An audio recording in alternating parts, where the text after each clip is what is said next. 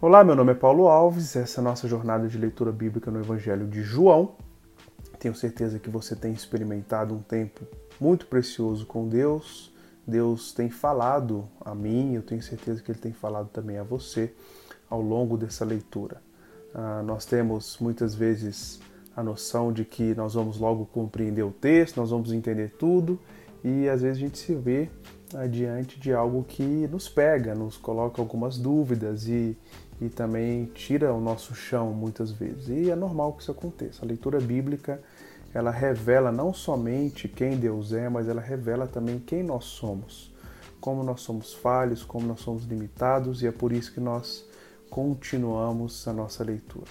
Lembrando sempre que ao ler as Escrituras, nós ah, temos o conhecimento acerca da Bíblia, da palavra de Deus.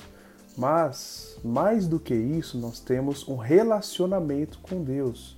Quando nós abrimos nossa mente, nosso coração, nos colocamos dispostos a sermos transformados por Deus através do texto que nós estamos lendo. Então, tenho certeza que você tem desfrutado disso. E a minha dica é: separe um tempo fixo, separe na sua rotina, coloque dentro da, da, da sua rotina, dentro do seu cronograma, este tempo. Não negligencie isso a leitura bíblica diária, nossa jornada de leitura bíblica, com certeza traz grandes benefícios para nós e a gente não pode negligenciar ah, isso que é fundamental para as nossas vidas. Então, separe um tempo, né, que seja um tempo diário, que seja um tempo onde nada vai ah, tirar a sua atenção disso e que você possa desfrutar então de tudo que Deus tem para te ensinar e, mais do que isso, como eu tenho dito, do relacionamento profundo com aquele que nos criou e enviou seu Filho para restabelecer o nosso relacionamento com Ele. Bom, nós estamos agora no capítulo 5 de João e aqui, basicamente, nós temos ah, uma narrativa do, de um milagre que acontece, que é a cura de um paralítico e todo o desenrolar disso. Né? E o texto diz ah, que Jesus viu um homem que estava enfermo há 38 anos, estava deitado, ah, e Jesus pergunta para ele se ele queria ser curado. Veja, é, parece ser uma pergunta meio boba, né? Você que está aí há 38 anos, você quer de fato ser curado? Obviamente que ele queria ser curado, mas tinha algumas implicações ali ah, naquele lugar tinha muita gente enferma, tinha cegos, coxos, paralíticos, muita gente esperando ah, um milagre ali perto ah, do que é chamado tanque de Betesda. E ah, o texto diz que de tempos em tempos descia um anjo e agitava aquele tanque e quem chegasse lá primeiro seria curado. Jesus pergunta para esse homem e o enfermo responde: Senhor, não tem ninguém que me ponha no tanque quando a água é agitada. E quando eu tento entrar, outro enfermo chega antes de mim. Ou seja, esse homem estava ali há 38 anos lutando para tentar uma cura e nunca tinha conseguido isso. E Jesus não agita as águas, Jesus não espera o anjo, Jesus não leva esse homem até o tanque, mas Jesus dá uma palavra de ordem de cura para aquele homem, dizendo: Levante-se, pegue o seu leito e ande interessante que o texto diz, né? O texto diz que imediatamente o homem se viu curado e pegando o seu leito começou a andar. Tem um detalhe aqui que aquele dia era sábado. Por isso os judeus, os líderes religiosos, as pessoas que observavam a lei daquele período, eles diziam ah, no sábado você não podia fazer nada, né? Era um dia de descanso, dia do Senhor. Né? E os judeus tinham vendo aquele aquele homem ser curado, eles eles vão questionar. Né? É sábado e nesse dia você não tem permissão para carregar o seu leito. Olha só, falta de sensibilidade. Jesus, vendo aquele homem, há 38 anos ali, curou esse homem. Deu uma voz, deu uma, uma, uma, uma ordem né, para aquele homem ser curado. E os líderes religiosos, pessoas que conheciam muito da lei, conheciam muito da própria palavra, né?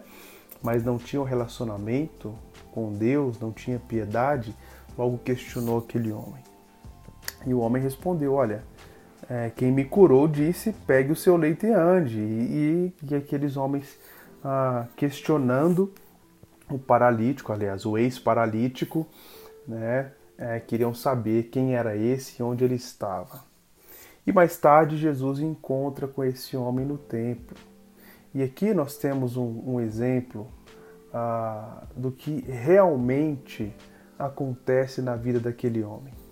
Por ter sido no sábado, ah, e Jesus ter falado com aquele homem é, levantar e andar e pegar o seu leito, e, e, e, enfim, o homem obedeceu, né, porque ele recebeu de fato a cura completa, ele não ia ficar ali sentado fingindo que ainda ah, era enfermo, mas mais do que a cura física, Jesus proveu aquele homem espiritualmente ao falar com ele quando o encontrou no templo.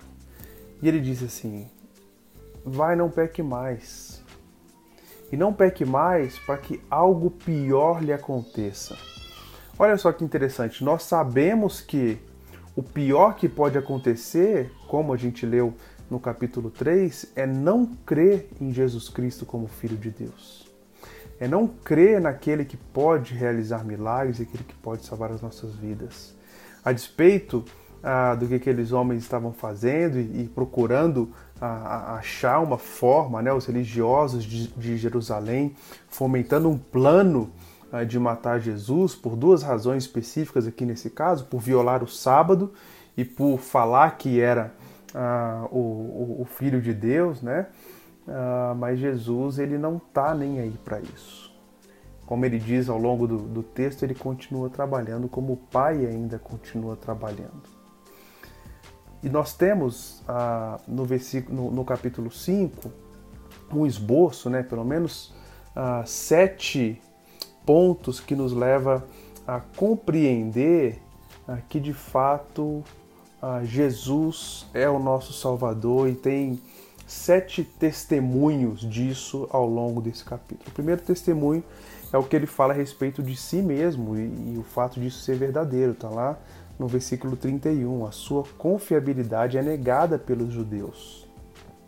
Ainda nós temos do 33 ao 35 o testemunho de João Batista. Ele testificou da verdade quanto a Cristo. Ele chama Cristo do Cordeiro de, de, Filho de Deus, o Cordeiro de Deus, etc. Esse testemunho deve ser aceito ah, pela fé para a nossa salvação.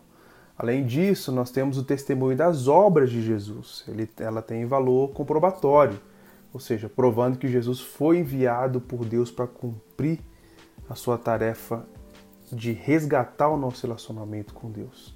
Então, as obras de Cristo comprovam, ele está o tempo todo, a gente está lendo isso ao longo ah, do Evangelho de João. Então, o tempo todo mostrando ali a quem ele é.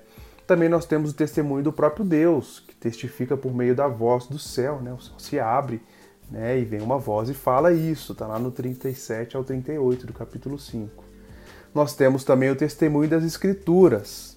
Os judeus ah, que, que estavam cegos dentro da sua religiosidade, presos em si, não entendiam o amor de Deus, eles não conseguem ler os escritos que eles tanto conheciam, uh, mas interpretar isso de forma a reconhecer quem Jesus era.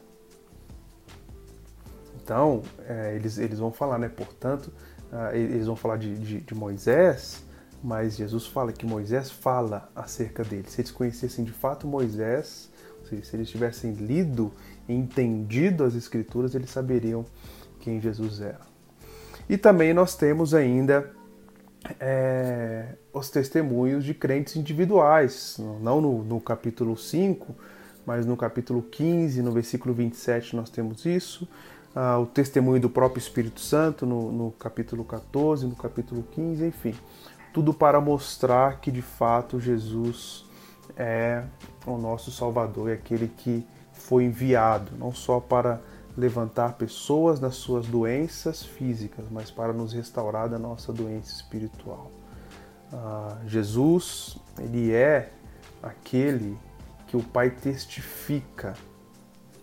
Ele é aquele que Deus é a própria testemunha, usando todos esses testemunhos aqui que a gente citou. No fim, é Deus mostrando através de todas essas testemunhas que, de fato, Cristo é o Filho de Deus enviado para nos restaurar, para restabelecer o relacionamento que foi perdido lá atrás, para restabelecer o nosso propósito, para nos dar estrutura e direção, para nos dar uma nova vida e uma vida agora diante daquele que nos criou para a glória do seu nome.